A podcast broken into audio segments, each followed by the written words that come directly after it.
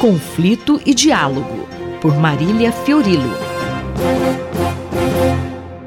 Professora Marília Fiorilo, bom dia. Professora, a senhora comentaria a polêmica na França sobre a proibição da vestimenta islâmica? Bom dia a todos. Se nós pudéssemos dar um título à sua pergunta e ao podcast de hoje, ele seria Nem Cruz, Nem Véu. Vamos explicar. Há cerca de duas semanas, o Ministério da Educação da França proibiu o uso da abaia em escolas públicas. A baia é aquele vestido longo e largo que oculta braços e pernas, que a gente chama aqui de cafta. Em 2004, a França já havia banido a ostentação em repartições públicas do hijab, o lenço que cobre o cabelo, e do niqab, é um traje muçulmano feminino que cobre o queixo e a testa, singularmente parecido com o hábito que algumas freiras de certas ordens católicas usam. O mesmo ocorreu há anos com a proibição dos burquines nas praias francesas, que eram trajes de banho parecidos com roupas de mergulhador, que as famílias fundamentalistas exigiam de suas esposas, filhas e irmãs. Com o banimento da abaia, a polêmica reacendeu. A questão é complexa, pois a França se orgulha de ser um Estado laico, mas muitos veem a decisão como uma limitação aos direitos individuais. Mas, professor, o que está em jogo nesta polarização? Curiosamente, a questão foi sequestrada e distorcida em prol de outras agendas. Por exemplo, a extrema-direita está a favor do banimento, mas é uma extrema-direita raivosa, anti-imigração e anti-islâmica, que é tudo menos democrática e republicana.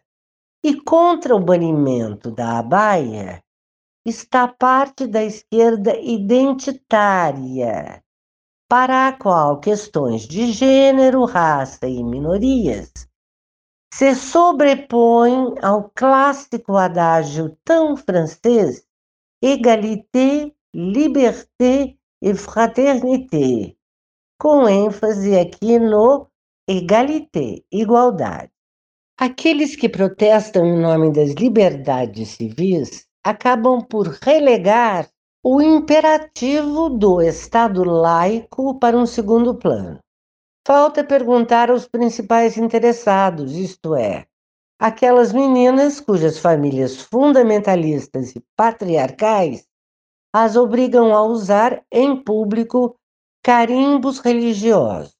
Será que a tradição secularista francesa, que proíbe todos os símbolos religiosos em repartições públicas, não seria a única rota de fuga que essas meninas possuem para facilitar a sociabilidade, a sua inclusão e mesmo a sua escolha adolescente, sem serem castigadas em casa?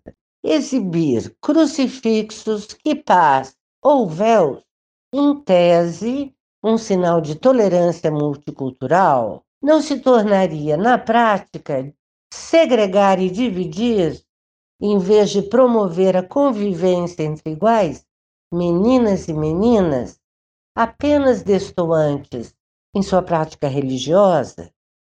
Marcar gente como se marca gado nunca foi boa prática. Nem é o caso de mencionar a triste memória de estrelas amarelas e tarjas nas roupas.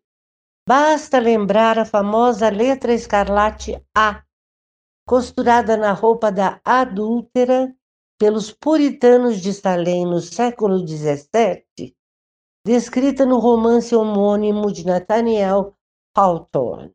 A letra escarlate era uma senha que submetia a adúltera ao escárnio, desprezo e mesmo violência impune dos puritanos de Salem. carimbos étnicos e religiosos em espaços públicos de sociedades secularistas tornam seu portador, apesar das ótimas intenções multiculturalistas, um pária, um auto-excluído, um não cidadão dentro de um Estado laico. Em casa ou na rua é outra história.